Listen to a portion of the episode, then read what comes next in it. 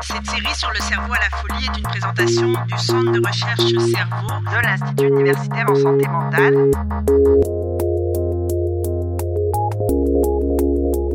Galaxie comme celle qu'on connaît, 100 milliards d'étoiles, le cerveau, 100 milliards de neurones.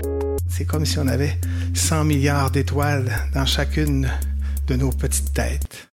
Yves de Coninck, professeur de psychiatrie et neurosciences à l'Université Laval, directeur scientifique du Centre de recherche cerveau et directeur de la recherche du Centre intégré universitaire de santé et de services sociaux de la capitale nationale, qui fera un tour d'horizon sur les plus récentes avancées dans la recherche sur cet organe fascinant. 100 milliards d'étoiles dans nos têtes et chacune de ces étoiles fait à peu près 10 000 connexions avec les autres. Ça fait un million de milliards de connexions. Mon oncle Jean-Marie de Coninck, le mathématicien, me dit toujours quand on parle aux gens, il ne faut jamais parler en plus que milliards, parce qu'après les milliards, ça devient abstrait. Bon, évidemment, quand on parle des déficits euh, de budget américain, euh, là, les gens sont un peu plus habitués aux trillions, etc. Mais si on reste avec des milliards, on est obligé de dire qu'on a un million de milliards de connexions dans notre cerveau. Alors, c'est ça le problème auquel on fait face hein, C'était cet après-midi. On va essayer de résoudre le problème. Non, on ne va pas essayer de résoudre, mais je vais essayer de vous faire sentir quand même comment est-ce qu'on peut, euh, à travers la recherche, à travers les travaux qu'on fait dans notre centre de recherche, essayer d'avancer à travers ce, grand, grand mystère qu'est le cerveau, essayer de décoder de tout ce, qui se passe à l'intérieur du cerveau, qui est à la source de, tant, de, tant de maladies. Un million de milliards de connexions, pour vous donner une idée, encore une fois, des, possibilités, si vous, essayez de calculer tous les chemins possibles à travers toutes ces connexions, ça vous donne un nombre qui est plus grand que le nombre d'atomes dans l'univers. Donc, vous voyez comme le cerveau est vraiment capable de, de très grandes choses. Et pourtant, on en sait si peu. Et c'est un peu pour ça que notre ami du Sud, dont on s'ennuie déjà beaucoup, euh, avait lancé euh, cette grande initiative qu'il avait appelée la Brain Initiative. Je vous, fais lire ici la, citation. Hein, on en sait tellement, on a fait tellement de choses, on est capable de commencer à, observer les galaxies, à envoyer des, fusées dans l'espace, etc. On a toujours, on s'en sait toujours très peu sur ces trois livres. C'est 1,5 kg qu'on a entre les oreilles. Qui, en passant, euh, je suis désolé de vous l'apprendre, mais c'est principalement du gras. Euh, ce que vous avez dans votre tête, c'est principalement du gras, mais c'est du gras extrêmement bien organisé. Si vous prenez le filage, c'est du gras parce qu'il y a beaucoup, beaucoup, c'est un filage très complexe et chacun des fils est isolé. Et l'isolement, l'isolation de chacun de ces fils qui est fondamentale pour que la conductivité électrique à l'intérieur de vos fils se fasse bien, ça, c'est principalement du gras, justement.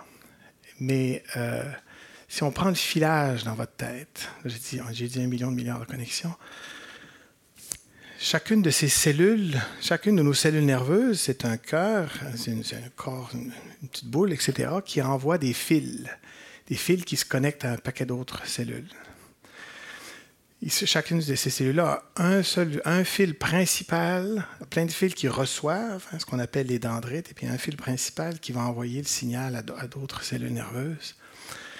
Si on met bout à bout tous ces fils, ça fait plus de 150 000 euh, kilomètres de long dans une tête. Enfin, il y en a qui ont des têtes plus enflées que d'autres, mais dans une tête, euh, ça fait 4 à 5 fois le tour de la Terre. Ça vous donne une idée un peu de, la, complexité de, l'organe. Alors, euh, chez nous, au centre cerveau, ici, euh, euh, qui a été Saint-Michel-Archange, qui est devenu l'hôpital Robert Giffard, qui est devenu l'Institut universitaire en santé mentale, qui fait maintenant partie du CIUS de la capitale nationale. On est à peu près une 500 personnes qui, qui œuvront à essayer de par toutes sortes de moyens, se concentrer sur différentes euh, maladies du cerveau. Et alors, évidemment, rien que comprendre le cerveau normal, comment est-ce que notre cerveau fonctionne, c'est déjà un très, très grand défi. Et en plus de ça, il faut réaliser que c'est le, le, siège, si on veut, de, de tant de, maladies qui nous, qui nous affectent, qui, qui affligent nos, nos proches. Euh, des maladies qui ont, qui ont toutes en commun cet organe, cet organe euh, si complexe, mais si central dans notre vie, et qui fait bien sûr que nous sommes notamment euh, des, humains. Donc il y a toutes sortes de questions qu'on se pose au centre. Et puis je vous, donne, je vous donne en vrac quelques-unes comme ça. Euh, ça couvre bien sûr pas du tout tout ce qu'on peut appréhender. Euh, D'ailleurs, certains d'entre vous ont peut-être visité l'exposition Cerveau à la folie ou, la visiteront. Vous verrez que, encore une fois, c'est une exposition extrêmement bien faite. D'ailleurs, ils font une très belle allusion à, cette euh, boutade que je vous ai faite sur les 150 000 km de fil. Ils se sont amusés dans la salle à mettre, je pense qu'il y a plusieurs kilomètres de cordes, de cordes avec des nœuds qui représentent un peu justement le filage dans la tête. Puis vous verrez qu'on s'en rend à peine compte, on voit les cordes passer, pourtant il y en a des kilomètres. C'est parce qu'évidemment, quand on réussit à enchevêtrer les choses, on a réussi à couvrir beaucoup. En tout cas, je vous encourage à aller voir cette exposition, ce qui, surtout, en plus, euh, en plus d'allier la science, de vraiment vous expliquer certains fondements, vous amener jusqu'aux problématiques de la santé mentale, etc., allie aussi euh, une expression artistique très intéressante, qui, encore une fois, euh, nous caractérise, nous, êtres humains, à travers notamment ce, ce, cerveau si complexe. Mais encore une fois, ce qui nous intéresse souvent, c'est la maladie, alors, on peut se poser toutes sortes de questions. Euh, est-ce qu'on peut euh, détecter euh, la maladie d'Alzheimer ou, est-ce qu'on peut détecter le plus tôt possible le, développement éventuel de la maladie, qui est en fait la clé dans, dans cette histoire? vous aurez une conférence d'ailleurs cette dans cette saison de Simon Duchesne et de Carole Hudon, qui vous expliqueront un peu euh, les efforts qu'ils font dans ce sens-là. Est-ce qu'on peut apprendre des cerveaux morts? Hein? Le cerveau humain, évidemment, euh, enfin, je peux vous faire signer une petite feuille à la fin pour que vous donniez un morceau de votre cerveau, mais en général, on, on ne peut pas prendre de biopsie du cerveau. Donc, Qu'est-ce qu'on peut faire? On peut, on peut euh, par contre, euh, ramasser des cerveaux. Il y a des banques de cerveaux au Québec euh, uniques qui nous permettent d'aller voir qu'est-ce, qui a pu se passer hein, dans la vie de ces gens-là et puis de nous donner des indices sur la maladie. Est-ce qu'on peut régénérer le cerveau? On parlera de ça aussi. qu'est-ce qu'on peut faire pour essayer d'améliorer la, neurochirurgie? Vous voyez que ça touche vraiment à toutes sortes de, thématiques très différentes. Est-ce que la dépression, Qu'est-ce qu'on peut faire avec la dépression? On sait que euh, selon les saisons aussi, il y a des dépressions saisonnières. Est-ce qu'on peut faire quelque chose pour ça? Est-ce qu'on peut euh, aider euh, la douleur chronique, résoudre un peu ce, mystère qui est si débilitant pour, pour les gens? Est-ce qu'on peut envisager stimuler le cerveau? Et en stimulant, est-ce que qu'est-ce quel genre d'approche thérapeutique est-ce qu'on peut envisager développer? Comment est-ce que la mémoire fonctionne? La mémoire, c'est une des choses les plus euh, fascinantes, à mon avis, du cerveau humain. Euh, le fait qu'on est capable de se souvenir des choses des dizaines et des dizaines d'années plus tard. Hein, vous avez parlé de ces, millions de milliards de connexions, mais comment est-ce que l'information est storée à l'intérieur du cerveau? Et la façon dont on récupère l'information aussi? C'est très complètement différent de la façon dont un ordinateur fonctionne. Un ordinateur fonctionne à une information à un endroit fixe, il va la chercher, etc. Hein, vous avez tous expérimenté dans votre vie, notamment que vous savez que vous savez quelque chose. Vous n'arrivez pas à vous en souvenir à ce moment-là, mais vous le savez que vous le savez. Puis à un moment donné, vous faites un chemin, puis pouf, vous le retrouvez. Alors le fonctionnement du... Comment est-ce que le cerveau fonctionne pour pouvoir euh, retrouver la mémoire, ça c'est quelque chose de fascinant. Est-ce qu'on peut voir ce qui se passe dans le cerveau? Hein? Donc, comme je l'ai dit tout à l'heure, on ne peut pas faire de biopsie du cerveau, mais grâce à des méthodes comme l'imagerie par résonance magnétique, on peut aller voir dans le cerveau humain. Et on a aussi développé des techniques intéressantes qui nous permettent, dans des, euh, animaux cobayes, dans des petits animaux de laboratoire, de voir ce qui se passe à l'intérieur euh, de leur pour mieux, de leur tête pour mieux comprendre ce qui se passe. Est-ce qu'on peut prévenir la maladie mentale? Ça aussi, c'est comme pour la, tout à l'heure, j'ai parlé de la maladie d'Alzheimer, ce sont des maladies qui sont le résultat d'un parcours de vie. Euh, mais donc, euh, et à un moment donné, le médecin va déclarer la maladie. Et c'est pas à ce moment-là qu'on voudrait pouvoir intervenir. Évidemment, il faut essayer de développer des choses pour essayer de rescaper, on en parlera, mais le plus important, c'est d'essayer de pouvoir accompagner les gens pour éviter la maladie. On, s'intéresse aussi à comment est-ce que les neurones calculent. Ça, j'aurais pas le temps de vous en parler, euh, mais ça devient des choses très très pointues, etc. Mais sachez que chacune de ces millions de milliards de connexions qu'on a sont capables d'opérations mathématiques complexes.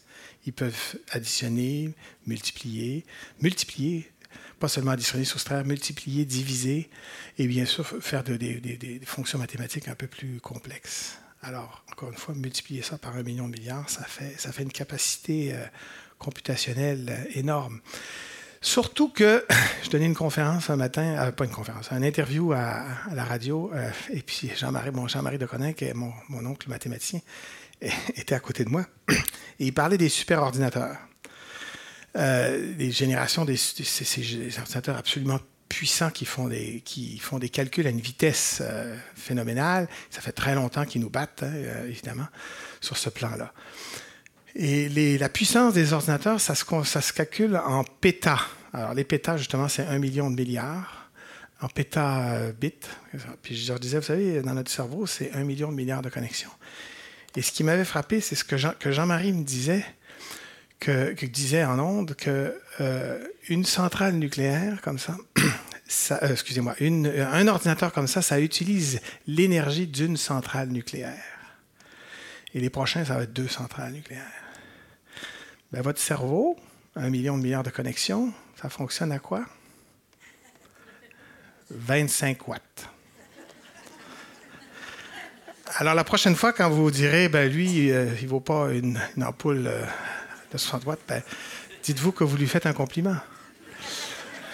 Euh, mais c'est phénoménal. mais c'est la clé, parce qu'on a fait des, poussées incroyables en ingénierie, mais la barrière de l'énergie est, pas du tout, du tout euh, résolue.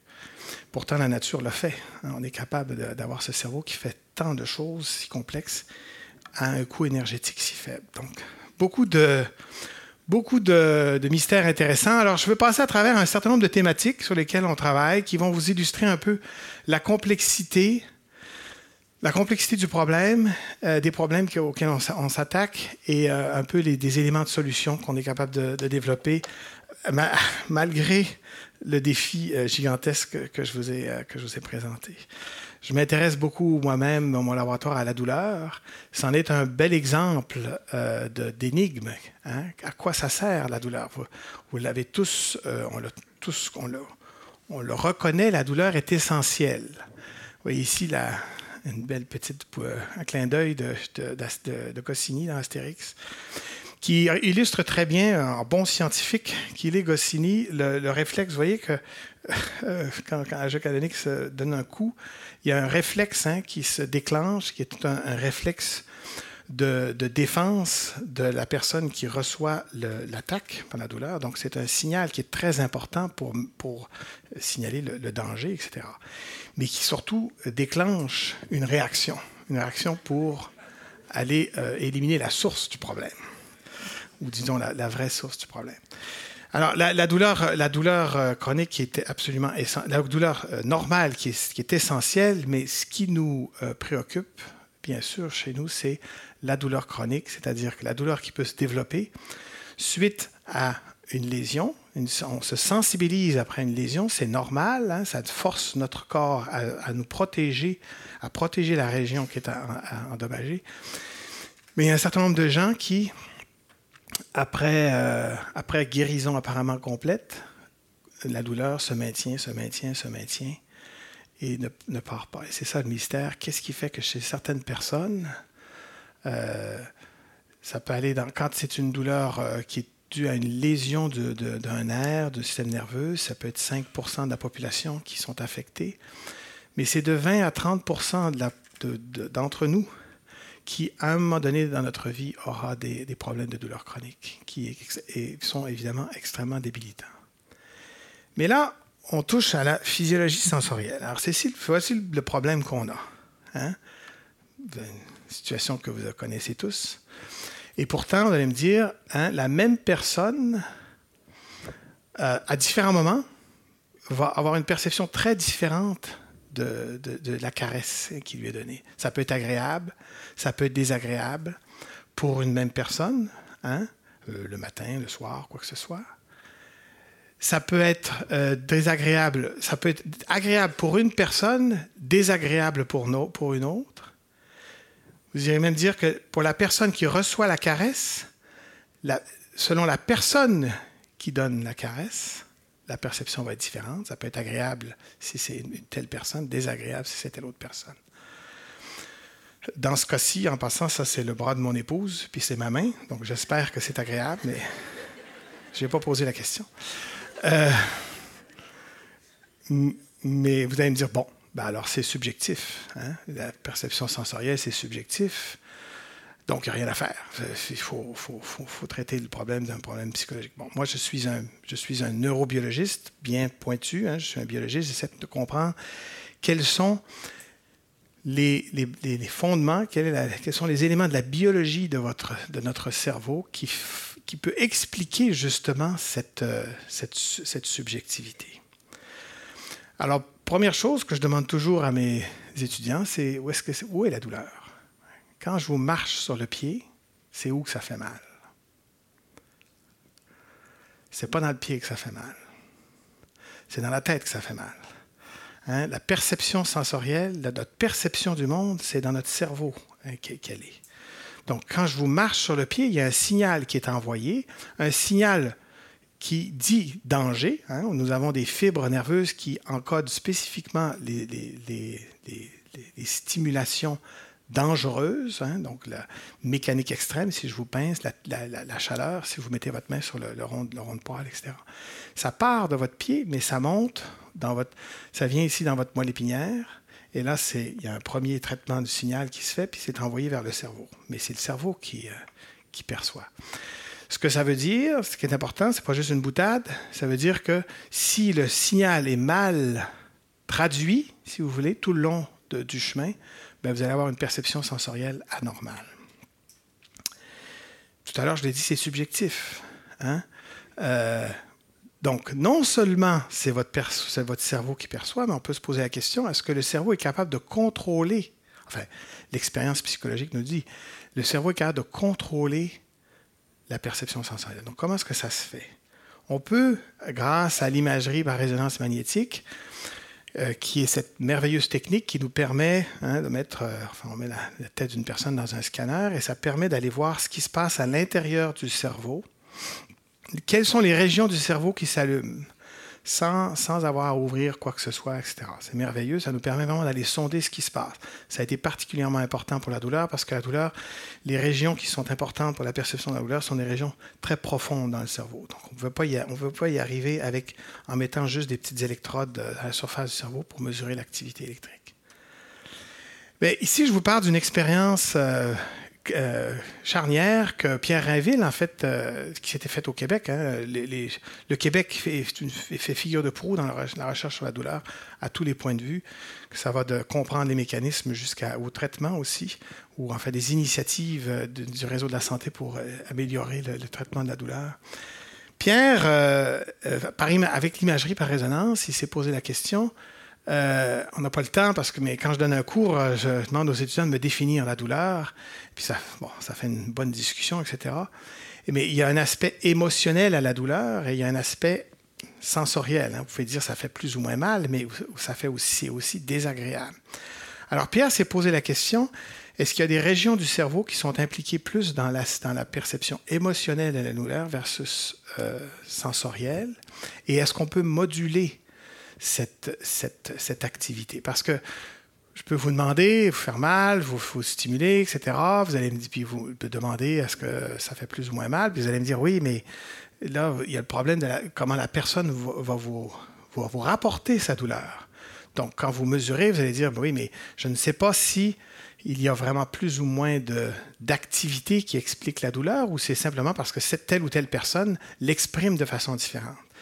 Donc, par imagerie, on peut aller voir ce qui se passe dans le cerveau. Donc, on peut être capable de, savoir est-ce que ça fait plus ou moins mal, euh, est-ce qu'il y a plus ou moins d'activité dans le cerveau euh, suite à une stimulation. Et pour ça, ben, Pierre a utilisé l'hypnose. Euh, parce que par hypnose, on peut suggérer aux personnes, hein, on peut donner une, saveur, si vous voulez, émotionnelle à la douleur. Alors, c'est une expérience, je simplifie, là, mais une expérience où il dit aux gens, je vais vous mettre la main dans l'eau chaude, etc. Vous allez voir, ça fait mal, mais inquiétez-vous pas, il n'y a pas de problème, etc. C'est pas plus grave que ça. Puis d'autres, ben, il, va il va leur dire, oh, vous mettre la main dans l'eau chaude, ça va être euh, désagréable, etc. Alors, ici, vous voyez une coupe du cerveau. Puisque vous voyez dessiné par-dessus, c'est les régions qui sont activées du cerveau. Et notamment celle-ci, là, le... Excusez-moi, je vais. Euh, bon, y. Celle-ci, notamment, hein, qui, qui s'accumule particulièrement euh, fortement, qui est une région très, très, importante du, cortex. Alors, quand on a une suggestion très forte de désagrément, cette région-là s'allume beaucoup. Et quand on faisait une suggestion que le désagrément était très, très faible, cette région-là s'allumait beaucoup moins. Alors que d'autres régions s'allument tout autant. Donc, avec ça, euh, ben, Pierre avait été capable de euh, faire la distinction entre les, centres du cerveau qui sont impliqués dans l'aspect émotionnel versus sensoriel la douleur. Les choses se compliquent beaucoup depuis, parce qu'évidemment, la douleur, c'est une sensation qui implique un paquet de régions du cerveau. Il y a toutes sortes d'interactions et notamment il y a des travaux intéressants qui se penchent sur est-ce que le cerveau de quelqu'un qui est en douleur chronique est différent du cerveau de quelqu'un normal. J'ai un collègue qui est capable de vraiment vous montrer des, des tableaux de toutes l'interaction de, ce qui se passe dans le cerveau, qui sont très caractéristiques de personnes qui ont euh, des douleurs, euh, de douleurs lombaires, etc., versus d'autres.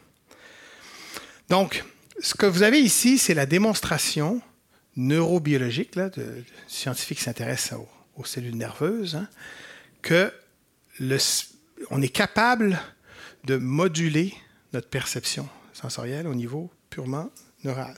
Hein, le signal ne se rend pas au cerveau. Et ça, ça touche à quelque chose de très important qu'on connaît tous, enfin dont on entend tous parler, c'est le fameux effet placebo. Hein? Euh, le docteur vous donne une pilule. Il pourrait vous donner, dans, certains cas, dans ces expériences-ci, si la pilule qu'on a donnée, c'est une pilule de sucre. C'est rien. Il n'y a aucun effet médicamenteux, il n'y a aucun agent médicamenteux dans la pilule. Et ici, on mesure euh, la, sensibilité à la douleur. Vous voyez ici qui, s'abaisse avec le placebo. Bon, là, vous allez me dire, oui, mais encore une fois, c'est la façon dont la personne rapporte les choses. Elle, elle sait qu'elle a eu une pilule, qu'elle me dit, pour me faire plaisir, que, ça, fait, ça fait moins mal. Alors, comment est-ce qu'on peut démontrer que c'est objectif? C'est-à-dire qu'il y a véritablement eu une analgésie, hein, un effet antidouleur.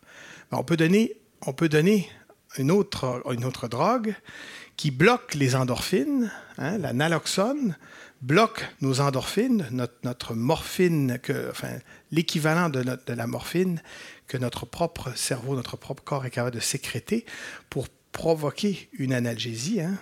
Donc, notre propre cerveau est capable de réprimer la douleur. Et vous le voyez ici parce que l'effet placebo ne fonctionne pas si on donne, si on bloque les endorphines. Donc l'effet placebo est réel. Et c'est vraiment votre cerveau, votre système nerveux qui est capable de contrôler le signal. Concept qui est quand même euh, très, très important. Donc, c'est pas. Hein, quand je vous disais, le contexte fait que la perception sensorielle va être très différente, donc c'est subjectif, mais il y a des racines neurobiologiques très solides qui, nous permettent de l'expliquer. Et j'irais même plus loin, si on est capable d'expliquer, ben pourquoi pas s'en servir hein? Si ça marche, il n'y a pas de problème. Hein? Donc, il ne faut pas non plus toujours voir le placebo ou le fait que l'effet suggestif de l'environnement d'une personne pour qu'elle soit réceptive à un traitement, si c'est bénéfique, ben, bien sûr qu'il faut, faut s'en servir. La relation, par exemple, du patient au, médecin est très, très, très importante dans l'efficacité du traitement. Mais il y a des racines biologiques à ça. Pour vous, vous marteler le, point, je, donne l'exemple avec le Parkinson. J'aime donner l'exemple du Parkinson parce que la douleur, vous allez dire, ouais, la douleur, ben, c'est subjectif, c'est comment la personne vient de le dire, etc. Malgré l'argument que je viens de vous donner. Mais dans le Parkinson, si quelqu'un tremble, hein, vous avez la maladie de Parkinson, les gens se mettent à avoir des mouvements très, très, très difficiles, il y a des tremblements, etc., il y a des mouvements en saccade. Donc là, c'est vraiment tout le, système moteur de la personne. Ici, c'est des, travaux de neurochirurgiens qui ont été capables d'implanter des électrodes, parce que pour, le Parkinson, on fait certaines interventions des fois où on va jusqu'à implanter des électrodes pour stimuler les régions profondes du cerveau qui sont impliquées dans la maladie. Et en faisant ça, ben, pour se positionner, avant de faire l'implantation d'électrodes, ils sont capables d'enregistrer l'activité électrique des cellules nerveuses. Ce que vous voyez ici, là, toutes ces, pointes dans le temps, c'est de l'activité électrique. C'est ce que moi, quand je, si je plante une électrode, je, je mets ça à côté d'une cellule nerveuse, je suis capable de entendre, enfin de, détecter l'activité électrique de la cellule qui fait des décharges. Vous voyez toutes ces décharges à très, très, très euh, euh, grande vitesse. On donne un placebo, la décharge a diminué. Ça, c'est une cellule nerveuse dans votre tête. Ce n'est pas, une, euh, c'est pas une, quelque chose d'abstrait, c'est quelque chose de très, très concret. Donc, encore une fois, l'effet placebo est, très réel. Donc, on a cette capacité dans notre corps de produire l'analgésie. on peut se poser la question, est-ce que c'est ça qui peut faire défaut dans certains syndromes de douleur chronique. Donc, est-ce qu'on peut mesurer la capacité de notre corps à réprimer la douleur? Et ici, je prends des travaux de mon collègue Serge Marchand à, l'Université de Sherbrooke, où ils font des, travaux d'abord avec des volontaires. Donc, pour les volontaires, on leur met une, thermode sur, sur, le bras. Et la température va monter, puis on demande à la personne de me dire quand est-ce que ça fait mal et à quel niveau ça fait mal. Alors, vous voyez ici, la, température augmente. Elle monte ici à peu près 45. En passant 45, c'est le, seuil de douleur. 45-46 ici. Et puis la personne nous dit, ben voici mon niveau de douleur, c'est à peu près 50% Après ça, la même personne, on trempe son autre main dans l'eau chaude. Quand on fait ça, on déclenche un réflexe qui libère des endorphines. Ça, ça a été décrit depuis longtemps une stimulation douloureuse déclenche une réaction d'analgésie chez soi. Et là, on refait l'expérience et maintenant, on demande à la personne de nous euh, coter sa douleur et vous voyez que ça, a diminué. Encore une fois, ce n'est pas seulement la personne qui me le dit pour me faire plaisir, parce que si je mets, si je bloque mes endorphines hein, avec l'analoxone, comme je vous ai montré tout à l'heure, euh, la ligne serait ici ce qui est intéressant, c'est que Serge, euh, l'équipe de Serge, ils ont décidé de faire ça dans une population de gens qui ont des douleurs chroniques, qui ont la fibromyalgie. Alors, on refait la même expérience. Et c'est pas tellement est-ce que le niveau de douleur rapporté par la personne est plus ou moins élevé qui compte, c'est que quand on essaie de déclencher l'analgésie endogène, vous voyez que le niveau est le même. Donc, ces personnes-là ont perdu la capacité, si vous voulez, de produire leur propre analgésie. Bon, une fois qu'on a dit ça, c'est pas aussi simple que ça, évidemment, parce qu'on est tous un peu différents. un million de milliards de, connexions, ça, nous permet un peu d'être différents. Euh, alors, ce qu'ils ont, ils ont refait cette étude-là sur toute une, grande population de personnes.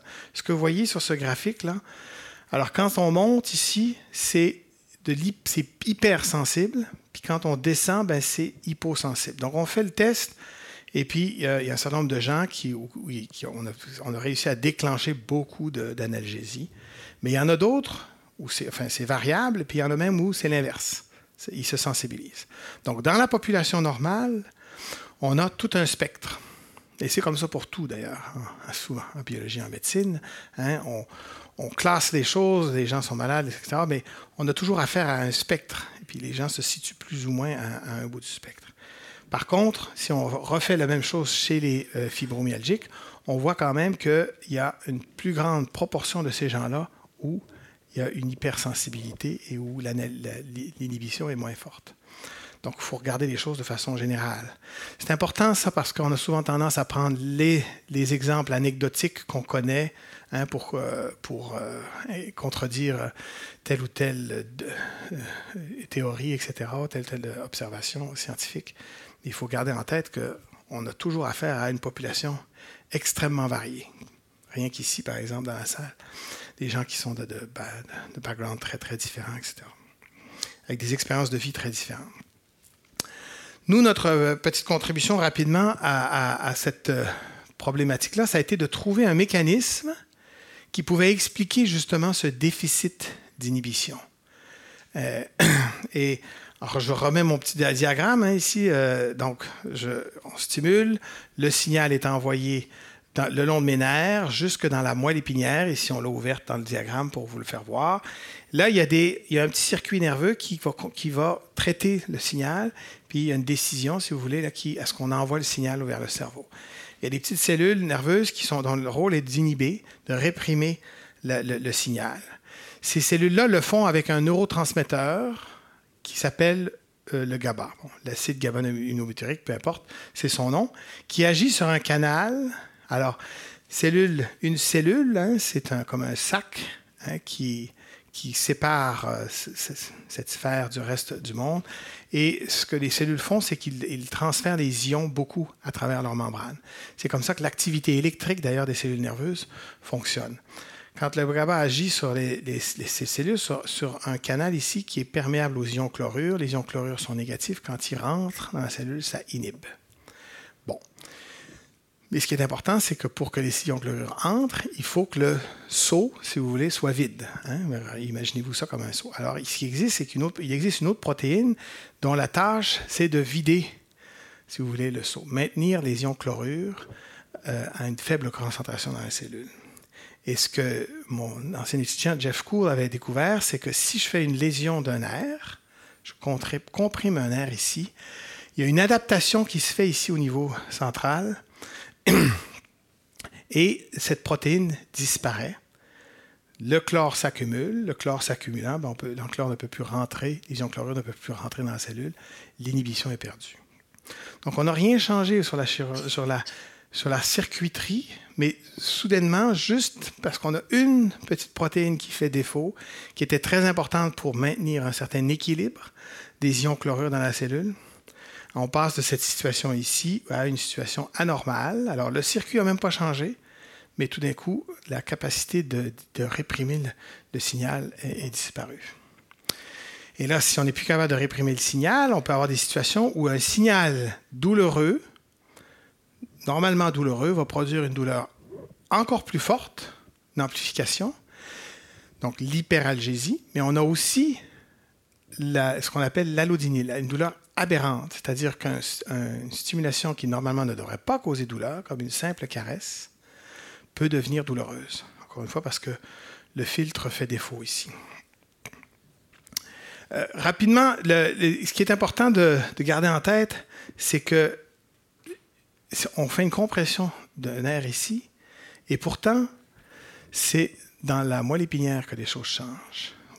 Puis pour d'autres pathologies, on a découvert que c'est aussi dans le cerveau que ça change très important aussi, c'est de voir que le cerveau s'adapte à des nouvelles conditions. On a perturbé quelque chose et le cerveau se réarrange. C'est la base même de l'apprentissage, mais c'est aussi la base de la maladie. C'est-à-dire que le cerveau s'adapte, mais dans certains cas, ben, l'adaptation peut être aberrante ou l'adaptation ne revient jamais normal. Donc la lésion est ici, mais c'est au niveau de la moelle que ça se passe. Ça veut dire qu'il y a des signaux qui sont envoyés et qui font que la moelle épinière et le cerveau se modifient. Un joueur très important qui a été découvert dans les dernières années, c'est euh, le système immunitaire du cerveau. Alors le cerveau est complètement séparé du reste de votre corps. Euh, il y a des barrières entre les deux qui protègent le cerveau. Mais le, cerveau a besoin d'avoir ses propres cellules immunitaires, comme vous avez vous aussi vos cellules immunitaires dans votre corps. Il y a ce qu'on appelle les cellules microgliales. Ce que vous voyez ici, c'est une coupe histologique de moelle épinière. Et ce que vous voyez ici en rouge plus intense, ça montre qu'il y a eu une activation de ces cellules immunitaires-là. Il y a eu une inflammation locale qui s'est faite. D'ailleurs, ces petites cellules immunitaires, elles sont très intéressantes à observer. Ici, euh, un exemple de part de mes étudiants qui, étudient euh, dans la moelle épinière, par exemple, euh, on est capable de marquer ces cellules dans des modèles animaux, etc., où on voit ici ces fameuses cellules immunitaires qui sont constamment en train de scanner l'environnement. Et en fait, si on vient faire, si je viens faire ici une, une petite, euh, un petit trou ici avec un, laser, par exemple, vous allez voir que ces cellules-là viennent, agissent maintenant, ils viennent essayer de capturer la, partie euh, abîmée pour, protéger le système nerveux. Donc, elles ont un rôle très important pour protéger le système nerveux. Mais en même temps, ce sont des partenaires à part entière, euh, les cellules immunitaires. Elles contribuent à modifier comment votre cerveau répond aux signaux. Et ce qu'on a montré, nous, c'est qu'elles s'activent et puis elles sécrètent une substance, importe, qui vient agir sur ma cellule nerveuse et qui vient inhiber ici le, le KCC2. Donc, on a vraiment une situation où on peut avoir une, signalisation vraiment euh, aberrante. Je donne ici une petite, euh, une petite animation qui vous illustre ce phénomène. Comment est-ce qu'on peut comprendre comment est-ce que le système nerveux, qui est normalement conçu pour sentir des choses de façon spécifique, alors ici, une stimulation très euh, douce, le signal est envoyé, il faut qu'il soit interprété par le cerveau comme un signal euh, de toucher. Alors, il y a des circuits. Par contre, il y a d'autres signaux, comme ce signal douloureux, euh, qui va être envoyé via, d'autres fibres vers le cerveau. Alors, on a à l'intérieur d'un système nerveux, il y a de l'ordre. Il y a de l'ordre, il y a des signaux qui sont envoyés à différents endroits. Mais ce qui est important de comprendre, c'est que ces, ces voies-là sont interconnectées. Ils ne sont pas interconnectés sans raison. Enfin, ils sont interconnectés. Il y a des cellules inhibitrices qui viennent réprimer ces interconnexions. Et ce qui arrive, par exemple, dans l'exemple qu'on vient de nous donner, etc., c'est que cette, inhibition euh, qui réprime ces, ces interconnexions-là fait défaut. Et maintenant, un signal qui normalement ne devrait pas être douloureux va venir parler, si vous voulez, à la voix euh, qui normalement qui, signale la douleur. Et donc le signal de toucher, parce qu'il y a une, un, crosstalk, là, euh, les filtres ne sont plus bons entre les voix et un crosstalk qui va être interprété comme de la douleur. Alors, euh, qu'est-ce que ça nous donne, tout ça, évidemment? Là, je n'ai pas le temps de vous expliquer un peu tout le processus qu'on suit quand on est chercheur, une fois qu'on a identifié ce genre de mécanisme. Mais ce qu'on a développé dans le laboratoire, c'est développer des molécules qui veulent venir essayer rescaper cette fameuse petite protéine ici, le KCC2, euh, pour euh, le, rendre plus fonctionnel et donc restaurer la capacité qu'on a, notre propre système nerveux, à produire sa propre analgésie. Donc ça, c'est une stratégie euh, thérapeutique intéressante. Évidemment, quand on développe des nouvelles molécules comme ça, il y a un long chemin à suivre, euh, des années et des années et des années, pour voir si les molécules qu'on développe vont vraiment être applicables à, l'être humain. Et euh, sans, sans effet secondaire. En parlant d'effets secondaires, il euh, ne faut quand même pas oublier notre euh, bon vieux partenaire, notre bonne vieille partenaire depuis toujours pour l'analgésie, qui est la morphine. La morphine, ou les opiacés, qui sont les dérivés de la morphine, qui a beaucoup de mauvaise presse dans, dans, les médias, etc. Et dans le monde médical aussi. Les médecins ont souvent peur d'utiliser la morphine, etc. Mais il ne faut pas oublier que ça fait plus de 2000 ans qu'on utilise la morphine et que ça marche très, très bien pour l'analgésie. Et ça demeure encore aujourd'hui notre arsenal principal contre la douleur. Euh, mais évidemment, la, morphine vient avec toutes sortes de, d'effets secondaires. Il y a toute la dépendance, la dépendance physique, psychologique. Euh, Bon, mais cela dit, c'est encore le médicament principalement utilisé. Il s'agit de, bien sûr, bien, euh, bien l'utiliser. Mais son utilisation à long terme euh, vient souvent avec des effets secondaires très, très désagréables, très débilitants. Donc, une des choses auxquelles on s'est intéressé, nous, c'est comment essayer de maximiser hein, les bienfaits de la morphine en évitant les effets secondaires. Et comme j'ai dit, un des problèmes avec la morphine, c'est l'utilisation à long terme. Encore une fois, hein, parce que notre cerveau a cette capacité de s'adapter. Il s'adapte constamment. Il s'adapte à l'adversité, au monde environnemental, à l'environnement pardon, qui, nous entoure, qu'est-ce qui, euh, qui, nous affecte. Hein, on réagit toujours, évidemment, à notre monde extérieur, mais on réagit aussi aux médicaments. Et, qui, ce qui, fait, qui, fait, justement encore que traiter les maladies du cerveau sont aussi, c'est aussi beaucoup plus difficile que bien d'autres maladies. Bon, il y, a des, résistances qui se développent, etc. On sait qu'il y a des, résistances, par exemple, aux antibiotiques ou il, y a des, il y a certains médicaments qui peuvent être efficaces et arrêter d'être efficaces pour quand on fait des traitements du, corps. Ça. Mais, mais pour le cerveau, c'est encore plus euh, grave parce que le cerveau, c'est sa job. il passe son temps à s'adapter à ce qui se passe. Je vous le rappelle, c'est la racine de notre capacité d'apprendre mais c'est aussi euh, ce qui joue contre nous quand on essaie de traiter. Alors, un, bel exemple euh, dramatique, enfin, j'oserais dire dramatique. Hein, donc, la morphine, ici, ce que vous voyez sur cette échelle, c'est plus on monte, plus c'est, analgésique, moins, ça fait mal. Hein.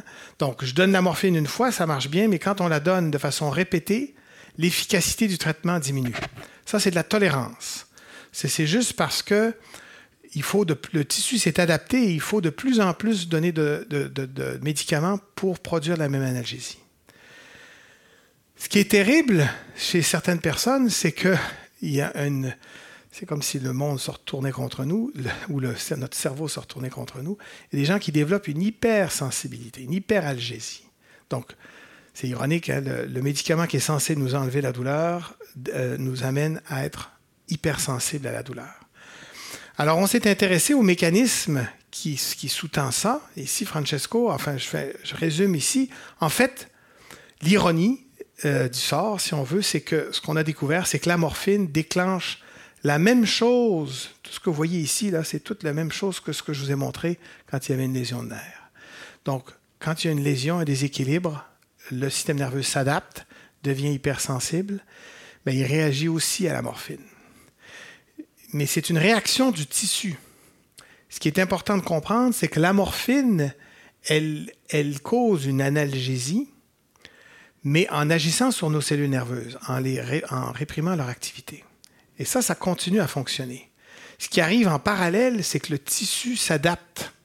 Notre système nerveux s'est adapté et à travers cette, drôle de voie parallèle, ben, nous rend hypersensibles. Ce qui est important de se souligner encore une fois, hein, c'est que ça, c'est différent. C'est la réaction.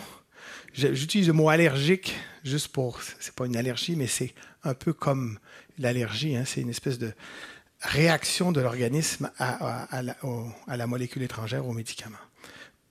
mais ce qui est très intéressant, c'est qu'ayant découvert le rôle de cette panexine, euh, Toine, on a pu montrer que si on peut bloquer ça, et ça, ça donnait qu'il y avait des médicaments qui sont déjà utilisés chez l'humain, euh, un antimalaria et aussi un, médicament pour la goutte qui agissent sur cette panexine, évidemment pour des conditions complètement différentes.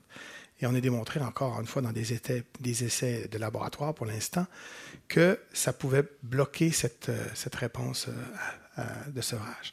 Donc ça, c'était intéressant pour les perspectives futures. Bon, une petite parenthèse sur les garçons et les filles. Est-ce qu'ils sont pareils? Euh, bon, vous allez me dire que vous en savez assez long euh, depuis toujours pour savoir que les filles et les garçons sont différents, mais on peut se poser la question est-ce que les cerveaux des filles sont très différents du cerveau des garçons? Mais plus important, est-ce que la réaction du cerveau des, filles ou est-ce que le développement de la maladie chez un garçon ou une fille est différent? Deux, capsules rapides pour vous illustrer ça. Bien évidemment, vous allez me dire, oui, mais je vous prends l'exemple de la douleur. Vous allez dire, oui, mais encore une fois, la douleur, c'est parce que les filles euh, rapportent plus facilement qu'ils ont mal que les garçons, ou l'inverse. Euh, si j'avais le temps, je vous demanderais qu'est-ce qui est plus sensible à la douleur, les garçons ou les filles, mais on n'a pas le temps. vous, vous, en discuterez tout à l'heure. Euh, je vous donne la réponse. C'est les filles, parce que tout le monde pense que c'est les garçons, mais c'est les filles qui sont plus sensibles à la douleur. Mais là, vous allez me dire, oui, mais euh, encore une fois, c'est parce que les filles le, disent plus facilement. Alors, comment est-ce qu'on peut euh, répondre à cette question-là? On peut retourner chez les, petites souris. Les petites souris, eux, leurs états d'âme, etc., c'est pas particulièrement. Et puis, euh, le rapport avec la personne qui, qui les touche n'est pas particulièrement teinté d'événements sociaux, etc. Et en fait, ce que mon collègue Jeff Morrell a montré, c'est que la sensibilité donc, on peut toucher une, petite souris, voir quand est-ce qu'elle dit Ah non, ça, c'est désagréable, ou euh, thermique ou mécanique. Ce que vous voyez ici, les barres montrent que d'une lignée de souris à une autre, c'est très, très, très différent. Et aussi, la susceptibilité à développer une hypersensibilité aussi est très différente. Donc ça, ça nous montre qu'objectivement, il y a des différences génétiques qui expliquent notre différence de sensibilité à la douleur. On revient à notre petite histoire d'inflammation. Mon collègue Jeff Moga s'est demandé, ben, est-ce que justement chez les mâles et les femelles, cette inflammation est la même? L'inflammation est la même. On a un outil en laboratoire qui nous permet de venir tuer les cellules microgliales, donc bloquer l'inflammation locale. Ici, vous voyez sur ce graphe, encore une fois, la douleur vers le haut, la sensibilité, disons, à une hypersensibilité. Quand on donne le médicament, ça revient, ça remonte. Chez les mâles. Chez les femelles, il ne se passe rien. Donc l'inflammation est la même, mais ces fameuses cellules microgliales ne jouent pas le même rôle chez les femelles. Bon, ils ont une idée, ils ont une théorie sur que ce soit d'autres cellules immunitaires qui soient importantes. Nous, on s'est posé la question, on dit ouf, est-ce que ça veut dire que notre fameux mécanisme, hein, le petit KCC2 dont je vous ai parlé, est aussi affecté chez les mâles et les femelles? On l'a mesuré. Ce que vous voyez ici, là, dans ce graphe, ça baisse ici. Donc, il y a une perte de ce KCC2 chez les mâles, mais il y a aussi une perte de KCC2 chez les femelles. Donc, ce que ça veut dire, c'est qu'il y a des divergences de mécanismes, mais il y a aussi des convergences. Et c'est important d'identifier où est-ce que les choses sont différentes et non. C'est pour le développement de médicaments. Un autre exemple très impressionnant récemment de Benoît Labonté qui vient d'arriver chez nous au centre de, de New York s'est intéressé aux gènes, au réseau de gènes, tous les gènes qui sont impliqués dans notre cerveau est-ce que les mécanismes de dépression sont les mêmes chez les hommes et les femmes? Et pour faire une histoire courte, ce qu'il a montré en comparant, alors il est parti pour les hommes de banque de cerveau, de gens qui ont été frappés par la dépression ou non dans leur vie, etc. Et puis comparer des contrôles avec des cerveaux d'hommes et de femmes, retourner aux gènes. Et aussi, il a pu le faire dans des petites souris aussi.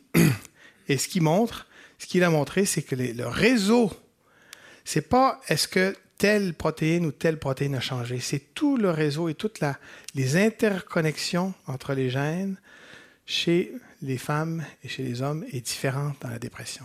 Ils sont tous les deux déprimés. On développe tous les deux la dépression. Mais si les mécanismes sont différents, ça veut dire qu'il faut euh, envisager des perspectives euh, thérapeutiques différentes. Ça, c'est très important. C'est très important, c'est une leçon importante pour nous dans les laboratoires parce que pendant des années, on a travaillé beaucoup plus sur les mâles que sur les femelles. Pourquoi? Ben, Parce qu'on dit les femmes, c'est compliqué. Hein? Vous serez d'accord avec moi. Euh, non, mais avec les cycles hormonaux, etc., ça fait des variables plus compliquées, etc. Mais par contre, si ce, sur quoi on travaille est, bon pour seulement la moitié de la population, ben, c'est problématique. Euh, une petite euh, capsule ici pour vous parler de d'autres maladies du cerveau, etc encore une fois, revenir sur ce que je disais, la maladie, un parcours de vie. Ça, euh, Simon Duchesne et, euh, et euh, Carole Hudon vous en, parleront dans une autre conférence très intéressante. Le problème avec, commençons avec la maladie d'Alzheimer. La maladie d'Alzheimer, c'est une maladie qui se déclare, bon, enfin, normalement assez tard dans la vie, dans certains cas très, très fulgurants, ça peut se déclarer très tôt, mais c'est très tard dans la vie. Et quand le médecin diagnostique la maladie d'Alzheimer, il est, très tard. Il est, pour prendre partie du temps, trop tard. On peut pallier. Pour l'instant, on a quelques pistes pour pallier. Mais on a eu, il y a une dégénérescence qui s'est faite. Donc, euh, c'est difficile de travailler avec le matériel qui reste, si vous voulez.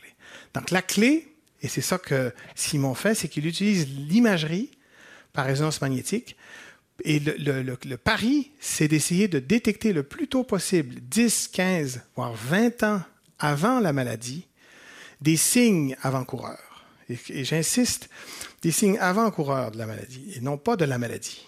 Hein, parce que l'objectif, bien sûr, c'est de pouvoir accompagner, de pouvoir euh, mettre en place des traitements qui vont permettre de prévenir le développement de la maladie. Il y a des gens qui vont vous dire qu'il y a des prédispositions génétiques, etc. Mais encore une fois, on est le résultat d'un parcours de vie. Il n'y a personne qui naît, euh, à part pour certaines maladies génétiques très rares, euh, qui, où le pronostic est presque 100%, etc. Euh, la maladie de Huntington, par exemple, les pronostics sont à 40 ans, les gens meurent, etc. Mais pour, pour beaucoup, beaucoup d'autres maladies, c'est l'interaction entre notre bagage, avec quoi on est, et l'environnement qui fait qu'on va développer la maladie. Donc, ce qu'il fait, c'est qu'il utilise l'imagerie par résonance, puis il détecte, essaie de détecter des signes de très, très tôt de changement dans le cerveau. Il fait ça sur des très grandes banques de cerveaux. Ça, c'est des cerveaux qui viennent de, partout dans le monde, etc., pour essayer de développer un outil qui va nous permettre de détecter ça très tôt. Il en parlera à sa conférence. Puis après ça, ben, qu'est-ce qu'on peut faire? Et alors, Carole Hudon, ici, vient et il se dit, bon, est-ce qu'on peut essayer d'envisager de, aussi euh, différentes interventions qui ne sont pas nécessairement médicamenteuses, hein, parce que tu vois, des médicaments pour Alzheimer, c'est encore très, très faible. Alors, le sommeil, différentes euh, stratégies, etc., voire même l'activité physique, et aussi ce qu'on appelle les thérapies de pleine conscience. Ça aussi, c'est un sujet très, très intéressant, etc. Euh, donc, une capsule pour vous inciter à aller à leur conférence. Et la schizophrénie, la maladie bipolaire, c'est des maladies qui se déclarent à 20 ans. Donc, et on sait comme quelqu'un qui est frappé par la schizophrénie, quand le, médecin vous a, détecté la maladie, c'est extrêmement débilitant pour la vie des gens. On a fait des bons énormes au niveau des médicaments pour aider les gens qui sont frappés par cette maladie-là. Et il y, a des, gens qui réussissent à avoir des vies quand même euh, euh, euh, très fonctionnelles grâce, grâce à la médication. Mais encore une fois, l'objectif, ça serait d'éviter qu'on se rende jusqu'à la maladie. Alors, comme c'était des maladies qui se déclarent dans la vingtaine, ça veut dire que c'est le résultat d'un parcours de vie, encore une fois. Donc, il faut aller voir si on peut retrouver chez les jeunes des signes qui disent ben, c'est peut-être plus vulnérable à euh, développer la maladie. Encore une fois, pas pour stigmatiser, pour aider, pour voir si on peut essayer de prévenir le développement de la maladie. Et là, il y a quelque chose d'absolument, c'est assez flyé. Euh, l'équipe de Michel Maziad, Marc Hébert, ont utilisé euh, l'œil pour essayer de voir si on pourrait. Ce qu'on veut, ce qu'il faut essayer de faire, c'est développer toutes sortes de marqueurs biologiques. Et ça, Pierre Marquet va en parler euh, dans, sa, dans sa conférence. je pense que c'est la prochaine conférence essayer de développer toutes sortes de moyens de détecter des signes avant-coureurs ou des signes de vulnérabilité. Ici, ils ont utilisé, l'œil. Marc travaille en ophtalmologie. Les ophtalmologistes envoient un petit flash lumineux, puis ils enregistrent avec un petit fil ici qu'ils mettent à, côté, ils enregistrent la réponse de la rétine. Bien, ils ont montré que chez les normaux et chez les patients schizophrènes et chez les patients bipolaires, la réponse électrique de l'œil est différente. Aucun rapport de cause à effet. Ce n'est pas c'est pas le mauvais fonctionnement de l'œil ou quoi que ce soit qui est lié à la maladie. C'est juste l'idée que l'œil peut être un reflet de ce qui se passe dans votre cerveau. Si la neurochimie de votre cerveau est différente, ben la neurochimie de votre œil peut être différente aussi. Et ils sont capables de le détecter. Ils sont retournés après ça chez des jeunes, des jeunes qui viennent de, de familles à risque de développer la maladie. Et chez les jeunes à 12 ans, etc., qui ne sont pas du tout malades encore, ou qui n'ont pas encore de signes vraiment euh, inquiétants de maladie, ils ont pu voir qu'ils avaient des signatures différentes. Et là, ça veut dire qu'on peut s'embarquer, c'est ce qu'ils font en ce moment dans s'embarquer vers toute une programmation intéressante pour accompagner ces familles-là et ces jeunes-là pour essayer d'éviter le développement de la maladie.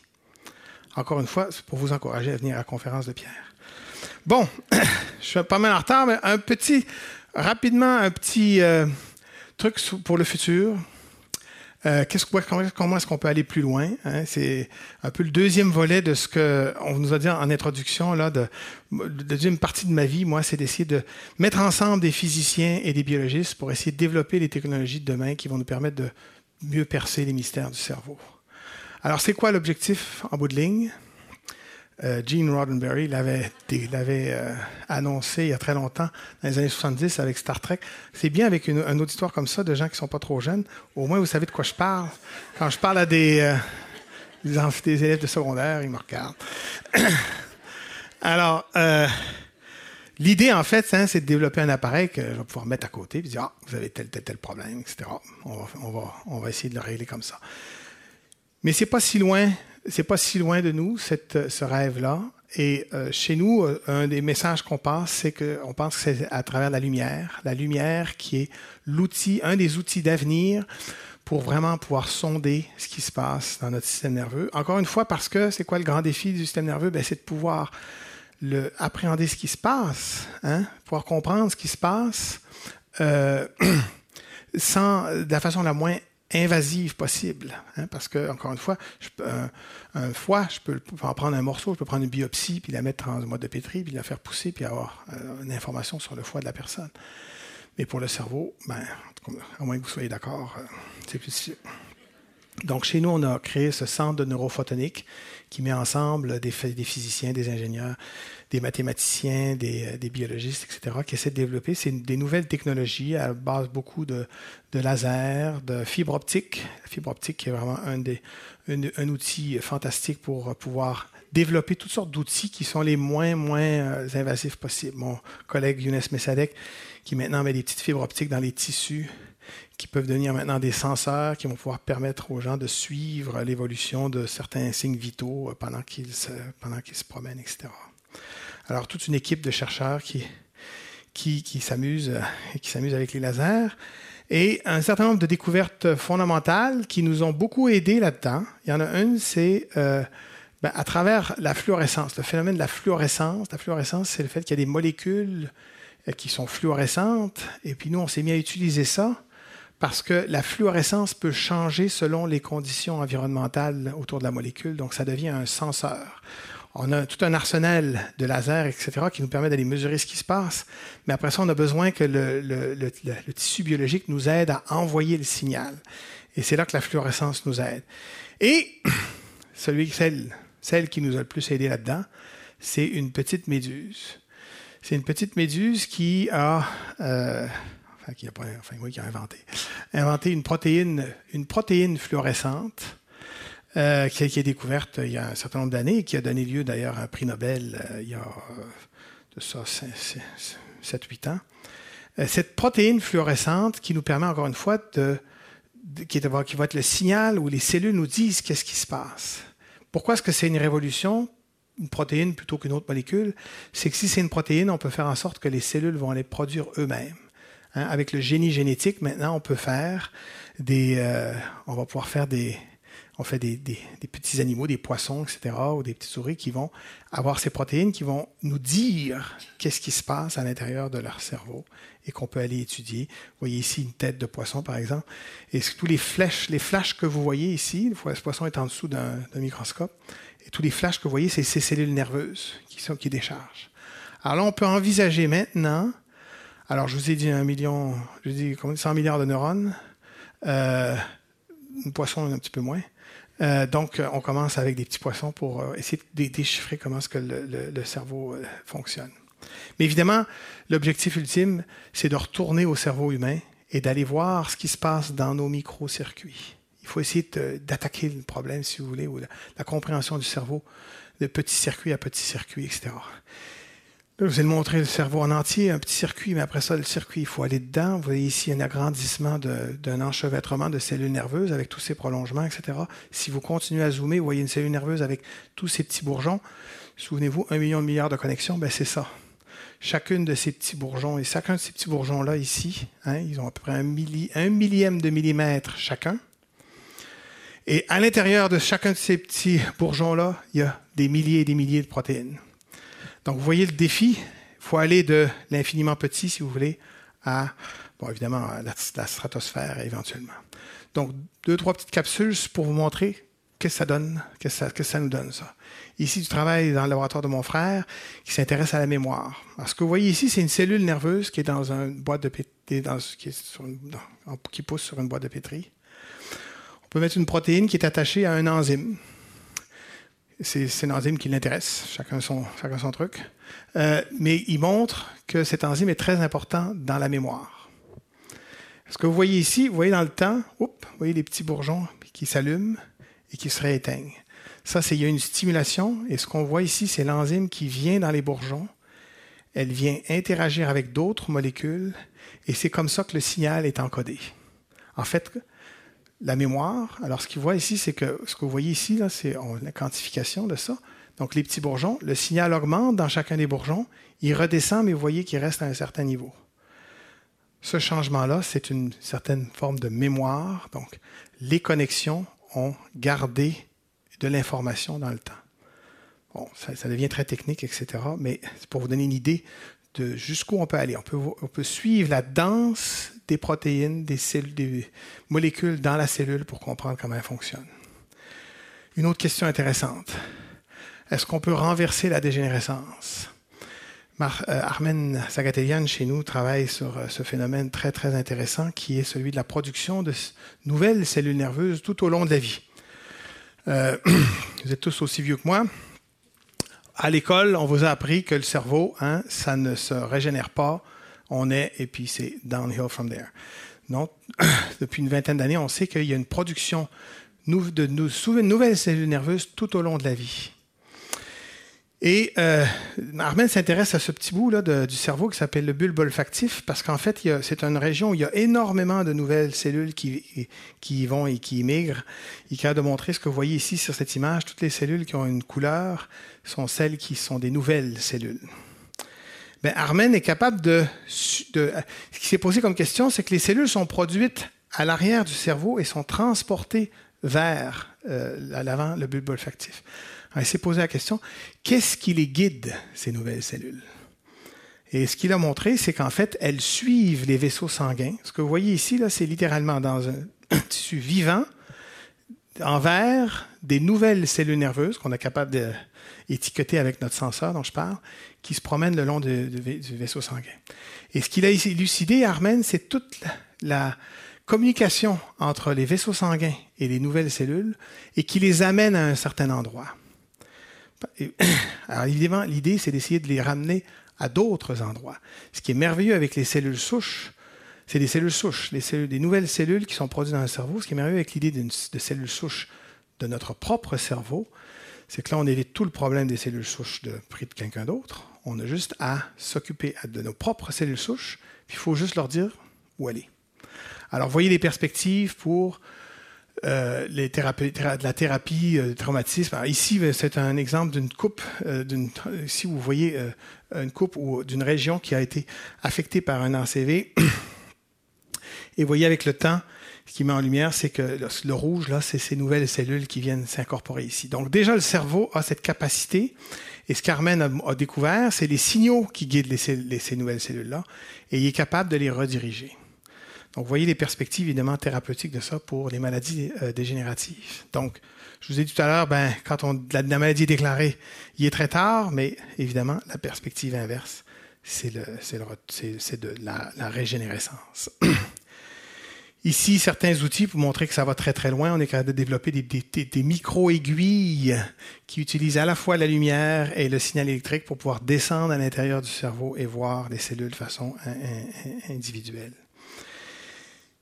Un autre volet révolutionnaire, encore plus récent, c'est le fait que dans la mer morte, qui n'est pas morte du tout, euh, il existe des petites bactéries qui, elles aussi, nous ont fait un très beau cadeau.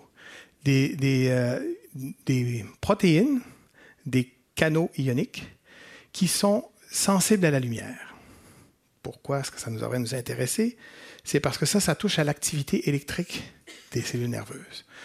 Maintenant, si je peux faire en sorte que mes cellules nerveuses vont produire cette protéine-là, et l'envoyer sur leur membrane ici, maintenant je vais être capable avec la lumière d'activer mes cellules nerveuses. Pourquoi est-ce que c'est intéressant? Encore une fois, protéines, donc génie génétique, donc je peux faire en sorte que telle cellule nerveuse versus telle autre versus telle autre va produire la molécule qui va être sensible à la lumière. Donc, après ça, je peux arriver avec la lumière, puis quand j'envoie la lumière, bien, seulement, seulement les cellules qui doivent répondre à la lumière vont répondre. Ça nous permet d'envisager que la neurostimulation va être beaucoup plus spécifique. Un exemple de neurostimulation et de ce qu'on fait dans, dans mon labo. Les neurochirurgiens, depuis très longtemps, pour traiter la douleur chronique, vont implanter au niveau épidural des électrodes, puis, euh, la personne est capable de stimuler euh, se stimuler au niveau de la moelle épinière et ça produit une analgésie. Comment ça marche? C'est encore assez flou, hein, je vous, dirais, mais c'est surtout que le neurochirurgien met, les électrodes et puis hope for the best. Euh, on espère que ça va marcher, on n'a pas beaucoup de, signaux et l'électrode qu'on met, elle stimule tout. Donc, selon la personne, selon la, position, etc., ça peut bien marcher, mais euh, comme ça stimule tout de façon non, sans, discrimination, ça marche. Hein? ça marche pour beaucoup de gens, mais ce n'est pas aussi optimal qu'on voudrait.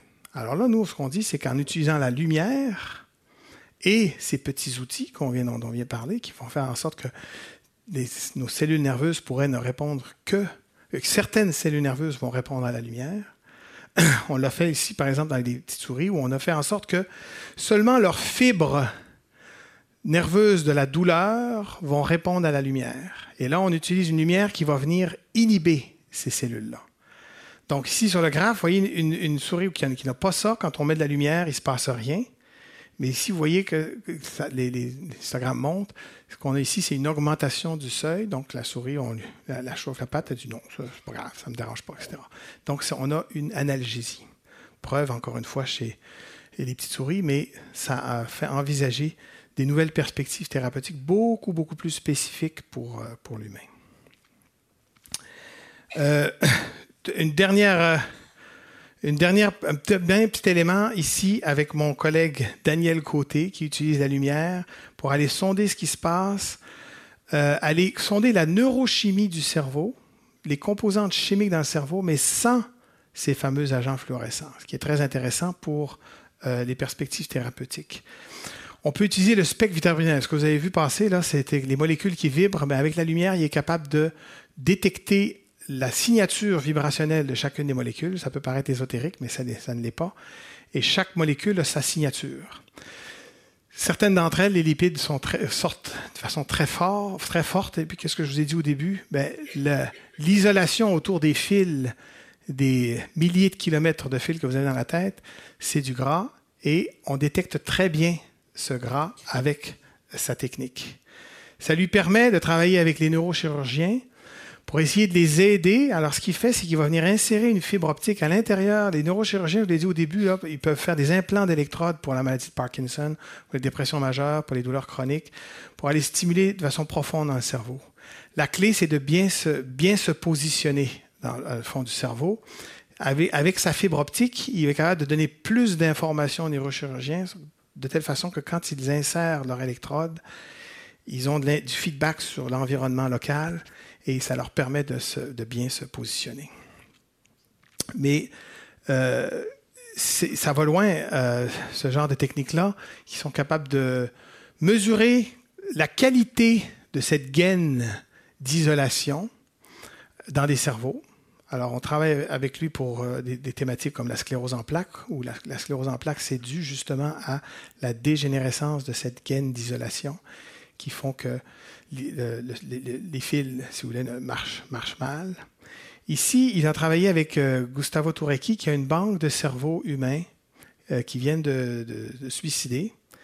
Qui sont, et puis, dans cette banque de cerveaux, ils en ont qui ont, par exemple, qui ont une, ont dépression majeure, puis ils en ont qui ont eu ça suite à des. Euh, à de l'adversité, des abus quand ils étaient jeunes versus d'autres non.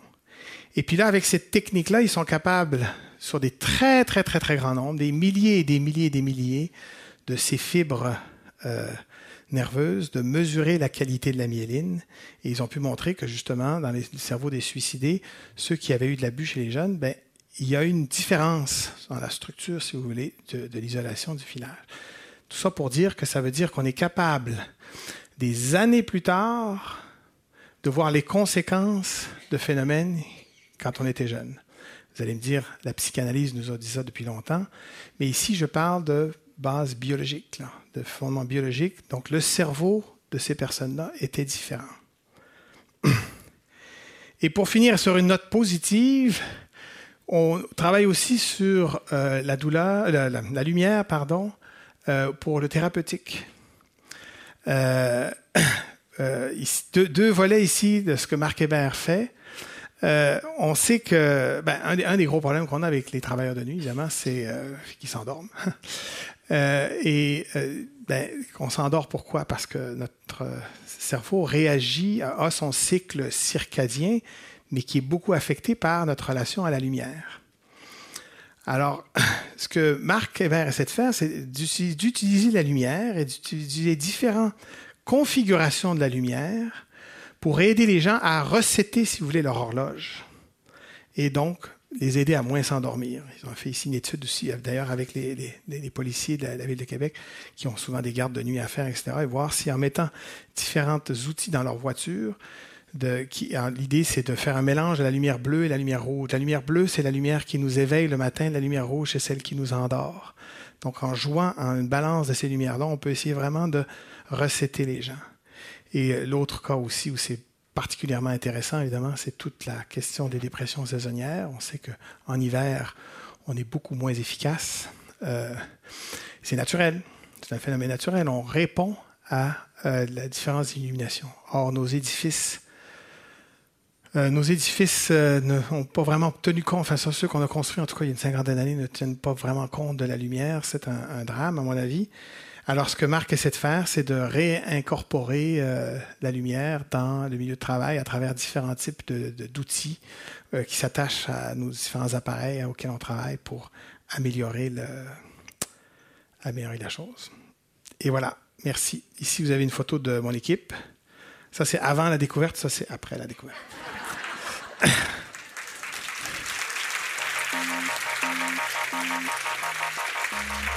sur le cerveau à la folie est une présentation du Centre de recherche cerveau de l'Institut universitaire en santé mentale.